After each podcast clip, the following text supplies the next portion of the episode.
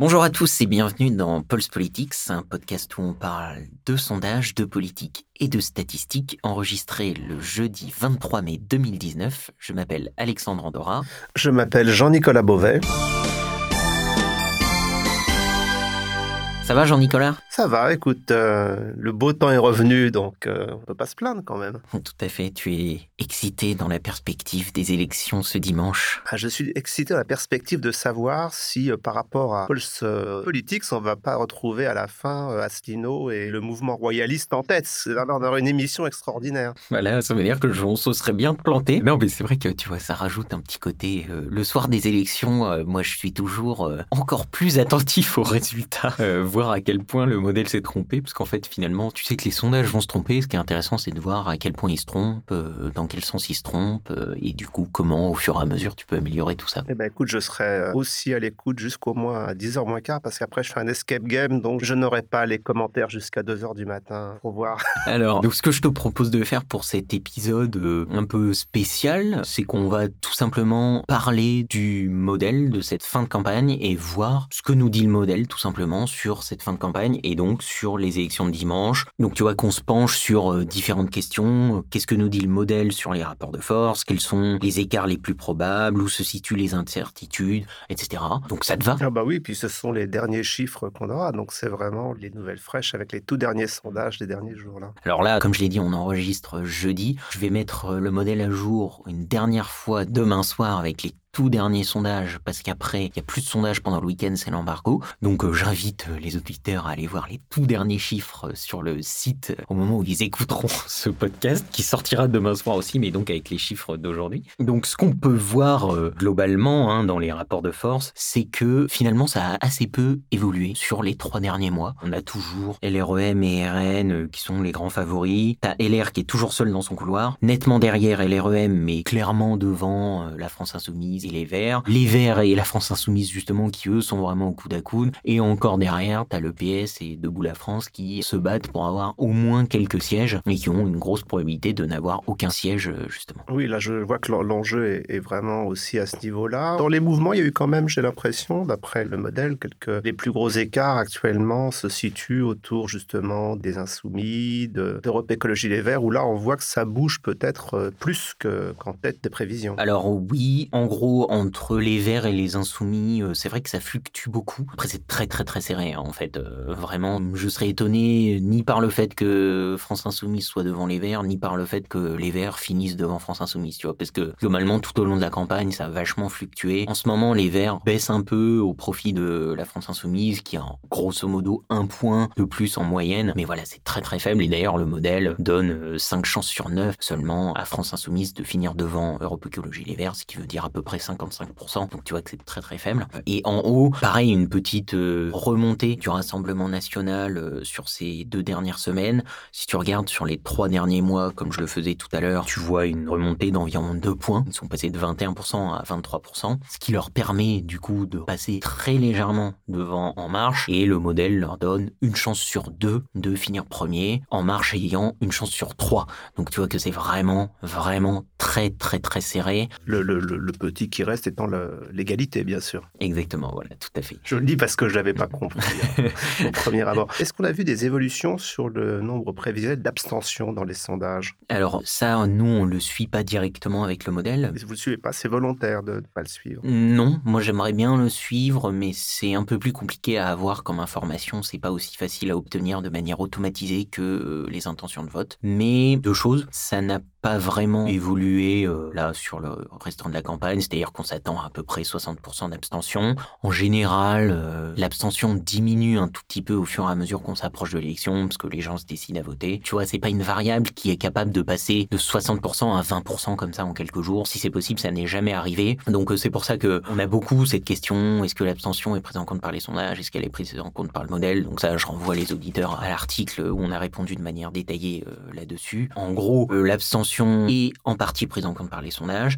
Elle est clairement prise en compte par le modèle, qui prend aussi en compte d'autres formes d'incertitude. Mais moi, je suis assez perplexe sur le côté euh, signe noir, tu vois, donc de l'anglais euh, Black Swan, qui est un concept euh, qui a été avancé par un statisticien, Nassim Nicolas Taleb, qui parlait des Black Swan. Ce sont des événements inconnus et qu'on ne connaît pas a priori. Donc, c'est-à-dire, c'est des événements qui nous surprennent complètement. En gros, il y a les événements inconnus, mais qu'on connaît. On sait que ces événements peuvent arriver, mais on ne sait pas quel impact ils vont avoir. Et ensuite, tu as les inconnus inconnus. Donc, c'est-à-dire des événements que tu ne soupçonnes même pas et dont tu n'imagines même pas la portée sur l'événement que tu étudies. Est-ce que, par exemple, aux dernières élections, l'affaire Fillon est considérée comme un Black Swan, alors, dans ce cas-là? Moi, je dirais pas vraiment, dans le sens où euh, des affaires médiatiques, ça arrive souvent. Donc, euh, ça peut avoir un gros impact, mais euh, c'est le genre d'incertitude que tu peux prendre en compte parce que ça arrive assez souvent. Donc, quand tu entraînes ton modèle sur les élections précédentes, il peut voir ce genre d'événement arriver et donc prendre en compte ces incertitudes dans les élections qui simulent. Alors qu'un Black Swan total, euh, mettons, je sais pas, une météorite qui frappe euh, demain soir, ça, c'est un Black Swan total, tu vois, c'est pas du tout pris en compte. En général, je suis assez perplexe euh, à ce réflexe un peu pavlovien qui est ah oui, mais l'abstention est pas prise en compte, etc. Ce qui donc déjà n'est pas très fondé comme critique, mais en plus, le caractère signe noir de l'abstention est pas si énorme que ça. C'est une abstention qui passe de 60% à 20% d'une élection à l'autre, on n'a jamais vu ça, tu vois, ça a plus, beaucoup, beaucoup plus de chances de passer de 60 à 55%, tu vois.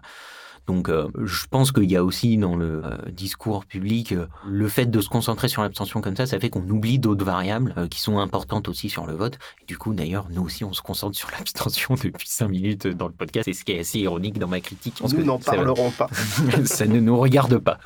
Mais non voilà, c'était utile à souligner et effectivement c'est une question qui est quand même intéressante. Donc en gros, voilà, tu vois, donc ça c'est pour l'abstention. Si tu regardes après, d'une manière générale, de toute façon, sur, là si on reprend les deux favoris, comme on disait, qui sont très proches, donc tout peut arriver. Moi en général, ce que je conseille dans ces cas-là, le plus intéressant, ça va pas être la position respective des partis, tu vois, parce qu'en fait ça veut pas dire grand-chose, et ça va se jouer euh, sur des facteurs assez aléatoires, tu vois, le fait que En Marche finisse premier euh, de 0,5 points ou 1 point face à RN, honnêtement, c'est pas très intéressant. Enfin, finisse premier ou deuxième, justement, ce qui va être intéressant, c'est regarder l'écart entre les partis et euh, à quel point ils sont loin, et aussi l'écart qu'on observe à l'élection et l'écart qu'on observait dans les sondages. en gros, comme je te disais, globalement, ils sont à égalité dans les sondages. On va voir dimanche soir s'ils sont vraiment à égalité ou s'ils sont plus éloignés que ça et donc du coup en creux quelle a été l'erreur des sondages. Parce que comme tu le soulignes dans l'article dont on parle, tu indiques que très souvent le score du ex-Front National, Rassemblement National, était surestimé d'environ deux points. Factuellement, ce sont des éléments que tu prends pas en compte dans l'agrégateur ou ce sont des éléments qui sont pris en compte aujourd'hui? Effectivement, donc euh, dans l'article qui est à apparaître donc euh, demain sur le site à peu près en même temps que l'heure de parution de ce podcast, je rappelle effectivement, nous on a fait une étude sur les performances historiques des sondeurs, donc sur 800 sondages et 15 élections différentes. Et euh, ce dont on s'est rendu compte, c'est que, un, il n'y a pas vraiment de biais euh, envers quelque parti que ce soit de la part des sondeurs, c'est-à-dire que ils se trompent sur chacun des partis, mais de manière euh, assez aléatoire. C'est-à-dire qu'ils peuvent surévaluer euh, le parti de droite et puis à l'élection d'après le sous-évaluer et tout. Mais du coup, tout ça se contrebalance. Cela dit, euh, si ma mémoire est bonne, tu as dit que certains sondeurs, certains instituts sont plutôt assez bons, par exemple, sur les partis de gauche et beaucoup moins précis sur les partis de droite ou du centre, et inversement. Il y a quand même un, écart selon les sondeurs et pas toute la même fiabilité en fonction des mouvements auxquels ils s'intéressent. Tout à fait, oui, oui. Là, je parle de l'erreur globale de l'ensemble des sondeurs, effectivement. Ce que nous, on, on appelle le marché, tu vois, de manière assez simple, c'est-à-dire l'ensemble des sondeurs. Tu regardes l'ensemble des sondeurs, il n'y a pas de biais euh, discernable envers aucun parti, sauf l'ancien Front National, Rassemblement national maintenant, où là, euh, il y a un biais, mais pas du tout dans la direction qu'on entend tout le temps, euh, qui est oh, les sondages sous-évaluent le Front National, euh, il y a des shy voters de partout, tu sais, c'est toujours la grande théorie comme ça. Et ce qu'on a regardé, c'est qu'on s'est dit, bon, bah, s'il y avait vraiment des shy voters, et s'il y avait vraiment un problème comme ça d'évaluation des électeurs du Front National par les sondages, en fait, on le verrait finalement, parce que ça veut dire que les sondages sous-évaluerait le FN systématiquement. Et en fait, non. Ce qu'on voit, c'est que les sondages surévaluent. Oui, ça m'a surpris parce que j'avais, dans mon souvenir, hein, je ne suis pas comme toi euh, l'histoire des sondages, mais dans mon souvenir, j'avais l'impression qu'on disait l'inverse, justement. Mmh. Non, bien sûr. Enfin, dans le discours général, c'est ça. Mais en général, c'est des gens qui sont pas allés voir les données. Tu vois, c'est quand même pas très compliqué. Ce qu'on a fait, c'est qu'on a pris les données, on a regardé, on a testé cette hypothèse, quoi. Enfin, pourquoi pas? Moi, honnêtement, j'avais pas a priori euh, quelconque. Surtout pas. Ce serait un modèle immédiatement gommé bah, par, le modèle de, bah, des chaînes de Markov ou de, Bayes plutôt. En tant que bayésien, tu as le droit à un a priori, justement, c'est ça qui est intéressant. Voilà, donc, euh, et on a regardé, et en fait, finalement, les sondeurs ont tendance, sur les cinq dernières élections, à surévaluer le Front National. Et donc, ça, c'est quand même un élément à avoir en tête, d'autant que ça peut venir de plusieurs choses, hein, cette surévaluation. Je pense que initialement, c'est que lorsque le Front National était encore un parti euh, banni, les gens euh, hésitaient à dire qu'ils votaient pour le Front National. Maintenant, c'est devenu un parti euh, tout à fait, mmh. pas, pas comme les autres, mais les gens n'hésitent plus à le dire. L'autre jour, quelqu'un, je discutais avec quelqu'un dans la rue, qui était très sympathique d'ailleurs, hein, un monsieur, un retraité, comme ça, je discutais avec lui, et puis à un moment donné, il m'a dit, vous savez, regardez, il m'a sorti sa carte du Front National, euh, enfin du Rassemblement National, pour me dire, vous savez, voilà, moi je, change maintenant, voilà pour qui j'ai voté, mais il l'aurait caché il y a quelques années. Enfin, après, bon, voilà, je, je, mettrai en lien euh, dans la description euh, cet article, on a fait deux articles justement,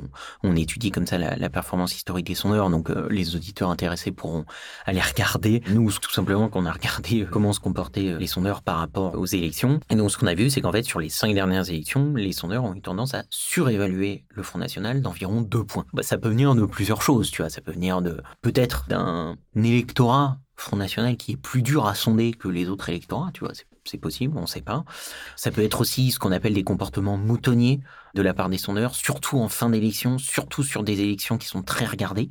Tu vois, c'est-à-dire que là, les gros sondeurs, les sondeurs les plus reconnus, vont euh, influencer le résultat des autres sondeurs. Tu vois, tout simplement parce que les sondeurs se regardent entre eux. C'est une sorte de pression sociale, quoi, tu vois. Et ça peut aussi venir, euh, tu vois, de mauvaises incitations qui sont donnés par les médias, par le grand public, dans le sens où finalement les sondeurs sont beaucoup moins pris à partie quand ils sous-évaluent un parti d'extrême droite, et c'est pas vrai qu'en France, tu vois, tu regardes un peu partout en Europe occidentale et aux États-Unis, les sondeurs sont toujours beaucoup plus incriminés quand ils ont sous-évalué un parti d'extrême droite que quand ils l'ont surévalué. Tu vois, typiquement au deuxième tour de la présidentielle 2017, euh, les sondeurs ont surévalué le FN de 8 points. De 8 points? Ouais, c'est énorme. Marine Le Pen était à, a fini à 8 points en dessous, je crois, entre 8 et 6 points euh, en dessous de ce qu'elle avait dans les sondages. Dans le duel avec euh, Macron, là?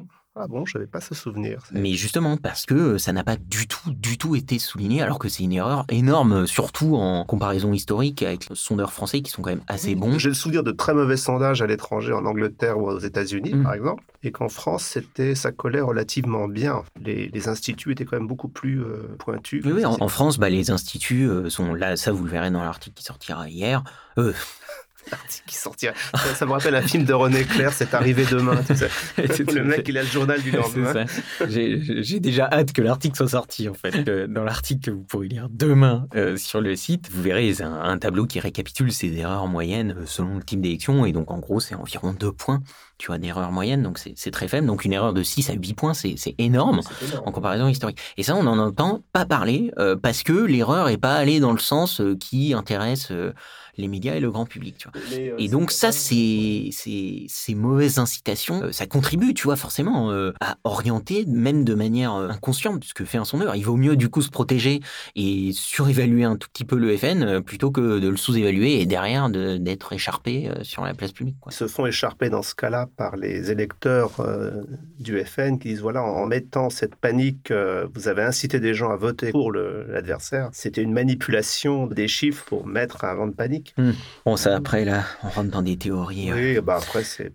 Ces erreurs, enfin, cet écart de 6 à 8 points, c'est ce qui ressortait de l'agrégation des sondages, ou hmm. de, des sondages eux-mêmes, euh, de certains sondages, de l'agrégation? Non, mais globalement, on avait fait un article, hein, du coup, euh, qui est sur le site, euh, un post-mortem du deuxième tour, en fait, où on mettait bien en évidence cette grosse erreur des sondages, et du coup aussi cette grosse erreur du modèle, qui forcément avait beaucoup moins bien fonctionné, puisqu'il s'appuie en grande partie sur les sondages. Donc, forcément, quand tes sondages sont complètement euh, en dehors du résultat de 6 à 8 points, tout le reste est, dans le même cas. Donc, mais on avait fait un article effectivement là-dessus et c'était l'ensemble des sondeurs. Hein. Du coup, forcément, tu en avais peut-être un ou deux qui étaient à 4 points et d'autres qui étaient à 8 points, tu vois. Mais dans la moyenne, ils étaient assez mauvais. Euh, ce qui est intéressant et ce qu'on voit bien dans, le tableau euh, qu'il y aura sur l'article, c'est que typiquement l'erreur des sondeurs envers les partis d'extrême gauche est très faible. C'est vraiment une des erreurs sur lesquelles ils sont les plus fiables. Enfin, c'est une des moins grosses erreurs, pardon. Et donc ça, tu vois, c'est encore un, élément qui va dans le sens de dire, bah, c'est toutes ces théories de sous-évaluation intentionnelle de l'ensemble des sondages au détriment de la France insoumise sont quand même globalement quelque que soit l'angle par lequel tu regardes cette hypothèse, c'est très très dur de trouver des éléments qui vont dans ce sens-là. Et d'une manière générale, euh, là je parle pas que pour France Insoumise, mais ce discours est quand même très présent euh, autour de sondages qui seraient biaisés, etc. D'une manière générale, si tu arrives constamment à trouver une façon d'incriminer les sondages qui finit par favoriser ton parti, à chaque fois, c'est que a priori, c'est plutôt euh, le hooligan politique qui est en toi qui a pris dessus, quoi. Tu vois, c'est-à-dire mmh. que réussir à chaque fois à trouver quelque chose qui fait que les sondages euh, sont biaisés contre ton parti, sans que ça se voit dans les données, euh, ça devient quand même très compliqué. Et là, en général, c'est plutôt un comportement de, de hooligan politique que euh, vraiment une analyse euh, fiable des données. Quoi. Mais c'est peut-être dû aussi, enfin moi je ne suis pas un spécialiste, mais quand même la fluidité de l'électorat dans des partis qui se situent euh, du centre gauche au centre droit, disons. Il y a peut-être au dernier moment des décisions qui se prennent plus facilement, prenons les, les, républicains, la République en marche, voire place publique, enfin des, des partis qui sont assez traditionnels, que dans les partis extrémistes qui, eux, ont un électorat assez accrocheur. Donc cette fluidité va peut-être faciliter des décisions peut-être plus construites au dernier moment. Alors en tout cas, effectivement, ce qui est sûr, c'est tu vois, c'est aussi ce genre de la fluidité de l'électorat. C'est moins vrai forcément, effectivement, euh, quand tu es dans une élection générale, où là les partis sont très bien établis, et effectivement, plus tu vas aux extrêmes, euh, moins l'électorat est fluide, mathématiquement, tu vois, forcément un électeur centriste, lui sera plus capable d'aller euh, vers la gauche ou vers euh, la droite. Et donc c'est pour ça qu'effectivement au centre c'est en général plus fluide, mais aussi c'est aussi pour ça que c'est très dur de faire des sondages lors des primaires. Tu vois, des primaires par exemple sont très difficiles à modéliser parce que justement l'électorat est très fluide, parce qu'en fait là tu te retrouves avec des candidats qui viennent tous du même parti, et donc en fait là les les électeurs ont vraiment un choix possible très très grand quoi, parce qu'ils ont beaucoup ont euh, une dizaine euh, de candidats qui sont très proches idéologiquement, qui diffèrent par quelques degrés. Et donc là, effectivement, modéliser ça, c'est très très dur. Tu vois, c'est un peu comme si tu avais un fluide. Une phrase dans un, moment donné hmm. euh, sur un élément qui va au dernier moment faire changer les avis. Tu peux changer d'avis beaucoup plus rapidement que tu ne le fais dans un environnement d'élection générale où le côté partisan est beaucoup plus présent. Plus tu vas à des niveaux nationaux, plus ce côté partisan sera présent. Tu vois, c'est-à-dire qu'en fait, au niveau départemental, au niveau de la municipalité, les électeurs vont plus d'un parti à l'autre parce que, tu vois, on est moins sur euh, de la personnalisation comme on a dans les élections présidentielles. Tu identifies ton vote à la personne euh, du président, enfin du futur président et du candidat de la présidentielle. Au niveau euh, local, en fait, les dynamiques de partisanité, je sais pas si on dit trop comme ça. Je sais pas, j'aurais des, j'aurais pensé l'inverse parce que je, suis habitué à avoir des élections dans des villages.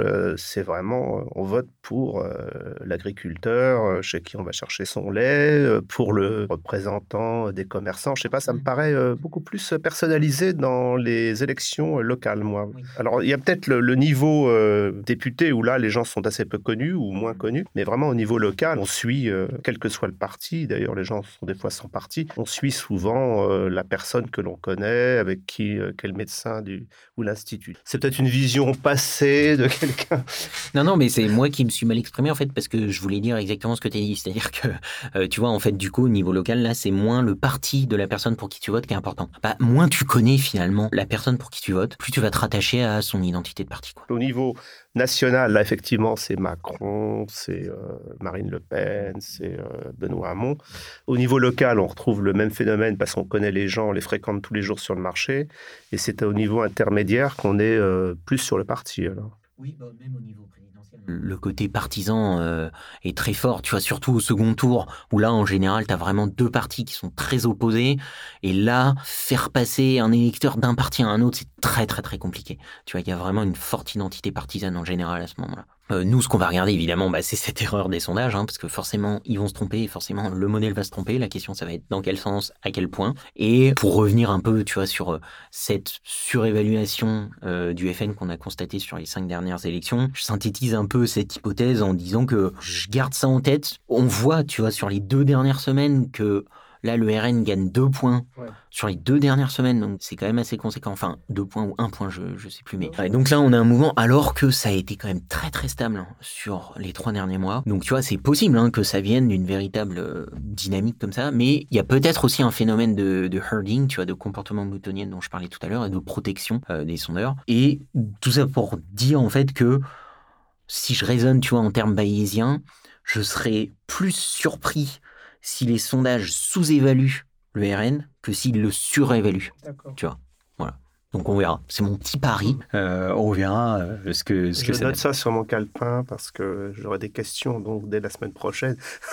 c'est vrai, tout à fait. La semaine, vous avez dit. Non mais c'est ça, mais tout à fait. Mais du coup, tu vois, c'est quelque chose aussi euh, qui est intéressant. En fait, là, on a une élection qui est quand même assez intéressante dans le sens où quand tu regardes la hiérarchie, elle est établie depuis euh, à peu près trois mois, quoi, tu vois. C'est ce que je disais tout à l'heure. Tu as deux gros favoris, tu as un poursuivant avec LR, ensuite tu as LFI et les Verts qui sont nettement en dessous d'LR, mais qui sont au coude à coude tous les deux, et en dessous, tu as encore deux derniers partis qui se battent pour obtenir des sièges. Et donc quand tu regardes ça, tu te dis que tout est joué d'avance et qu'il n'y a pas d'incertitude dans cette élection. Et en fait, non. En fait, il y a de l'incertitude quand tu regardes dans ces différentes strates. Tu vois, tu regardes, bah, tu prends la strate euh, vert versus LFI, bah, il y a une grosse incertitude, on en parlait tout à l'heure. Et tu prends la première strate, par exemple, bah là, je disais tout à l'heure, entre euh, LREM et RN, tout peut se passer. Ce qui va être intéressant, c'est pas leur position finale, ça va être l'écart euh, qui les séparera. Parce qu'en gros, ils sont à égalité dans les voix. Le scénario le plus probable, c'est que le Rassemblement national ait un siège de plus que LREM, tu vois, ou alors qu'il soit à égalité. C'est les deux scénarios les plus probables. Mais il y a cinq chances sur six que euh, en Marche ait trois sièges de plus que euh, RN, ou alors que euh, RN ait quatre sièges de plus que En Marche, tu vois. Donc, euh, c'est vraiment assez large comme incertitude. Et donc, finalement, c'est pour ça que je trouve ça assez intéressant comme élection, parce que ça nous donne une bonne opportunité de pratiquer la pensée probabiliste, quoi.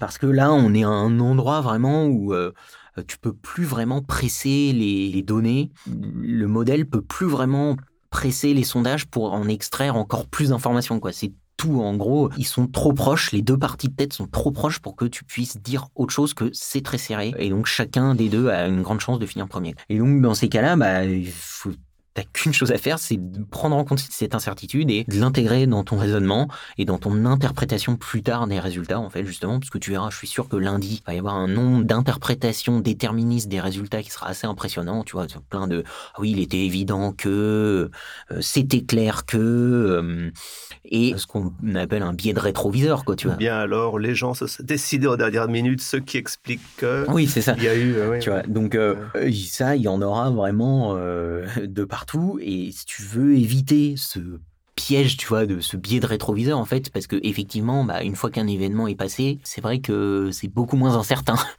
vu qu'on connaît le résultat, quoi. Mais c'est facile de faire des paris à ce moment-là. Donc, euh, moi, ce que je vous conseille, euh, chers auditeurs, et toi, cher Jean-Nicolas, c'est, euh, tu vois, si tu veux un peu te protéger face à ce biais de rétroviseur, c'est fais des paris avec toi-même, en fait, tu vois. Dis-toi, dimanche avant les résultats, bah, quel est le scénario le plus probable, selon moi Qu'est-ce qui me surprendrait le plus où je pense que chaque partie va finir. Euh, finalement, je trouve que c'est une bonne façon de te rappeler bah, ce que euh, la vie politique nous fait souvent oublier, c'est que euh, la réalité est souvent plus compliquée que les slogans. Quoi. Je sais déjà ce que je vais faire dans mes paris de, de verre de Coca-Cola. je vais prendre les résultats de Paul's Position. Je vais dire, ma prévision, c'est ça. Et si j'ai à payer tous ces verres, je me retournerai vers toi. À cause de Paul's Position, ça m'a coûté 10 verres de Coca. Moi, je suis très content parce que comme ça, tu auras une incitation à améliorer le modèle pour les prochaines élections. D'accord. c'est toi qui modifieras le modèle. tu seras obligé de m'aider. Ça, c'est très très fort, tu vois.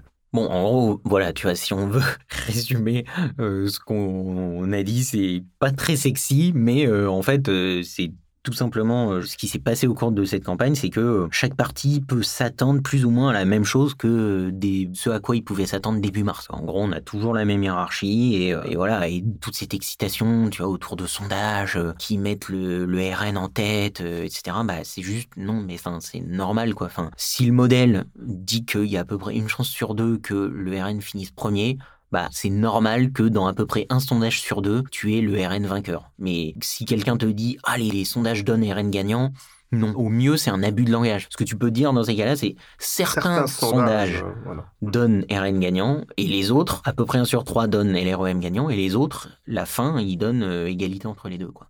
On va voir maintenant ce que ça donne. Les dés sont jetés. On va voir ce que ça donne dimanche soir. En tout cas, on espère que cette couverture euh, des élections sous un angle un peu plus euh, statistique et bayésien vous a plu. On fera un, épisode post-mortem après les élections, un article aussi où, on regardera bah, finalement où en était le modèle. Soyons pas négatifs, post-partum plutôt. C'est la naissance d'un nouveau, la naissance de nouveaux sondages. Post-mortem des élections européennes, mais effectivement, c'est post-partum d'un modèle parfait ça annonce. Bah, de toute façon, là, il y a des élections tous les ans jusqu'en 2022. Donc, ah euh, il y aura de quoi s'entraîner. Donc voilà, on fera euh, un épisode et un article pour évaluer tout ça après les élections.